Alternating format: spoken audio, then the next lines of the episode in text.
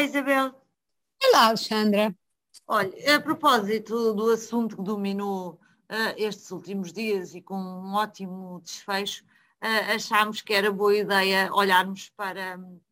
os números um, sobre que dizem respeito à, à, proteção dos direitos das, das crianças e dos, e dos jovens.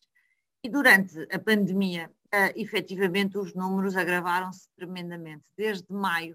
de 2020, uh, foram recebidas mais de mil denúncias, às quais somam 1.696 queixas que foram colocadas através do formulário disponível online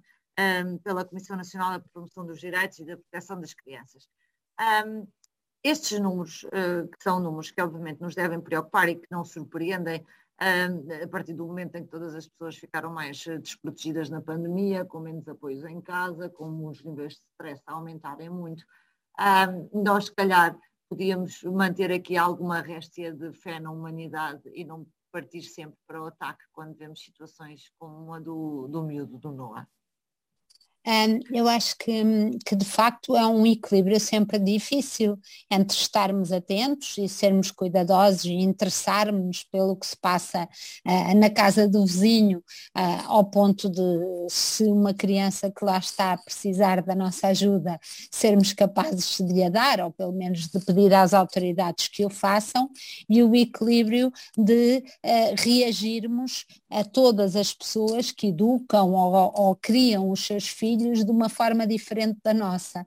Eu acho que este equilíbrio é um equilíbrio diferente, difícil, porque eh, muitas vezes, sobretudo na área da educação, nós estamos perfeitamente convencidos que somos todos especialistas, ou porque fomos uhum. pais ou porque fomos filhos. Ou porque e temos depois, opiniões, e pronto. Exatamente, ou porque só simplesmente temos opiniões. E depois porque achamos que de facto a maneira como educamos ou que fomos educados é a maneira perfeita. E portanto eu realmente entrei estado de choque quando ouvi pessoas eh, escreverem e dizerem que uma criança de dois anos e meio não sabe tirar a t-shirt ou não sabe calçar umas galochas ou como é que ela sai por uma porta aberta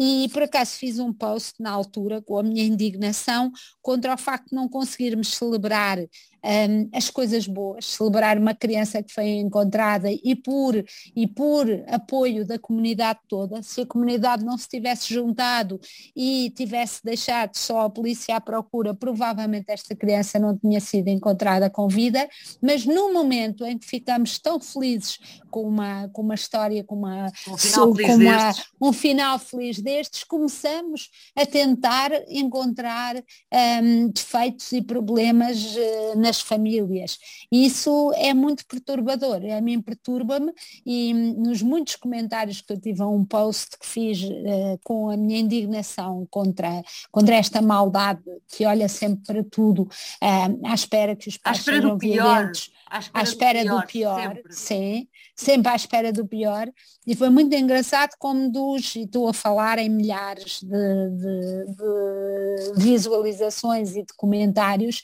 eh, como tantas e tantas pessoas contaram as suas histórias e histórias que se calhar não teriam contado se o, se o ambiente, se o acolhimento do meu post não fosse para isto, que as famílias erram, que não temos olhos eh, constantes para as crianças uh, e que elas nos escapam entre os dedos muitas vezes e, e, e, portanto para a nossa humanidade e para, nossa, para, para as nossas falhas, sem com isso dizermos que somos ma maus pais ou que não merecemos os filhos que temos ou que alguém tem que vir tirar-nos as crianças. Portanto, Alexandra, eu acho que é uma linha muito fina, mas fico sempre muito angustiada quando, quando vejo esta, esta tendência, muitas vezes, para vermos uh, disfunção em todo Não, lado. E já tínhamos assistido, Isabel, a isso na desgraça, com um final muito infeliz da, da, da, mãe que, que deixou o filho no carro não há muito tempo.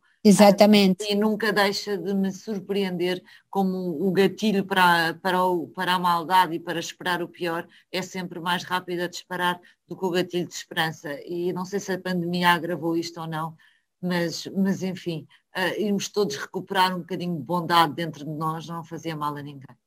Atentos, mas bondosos.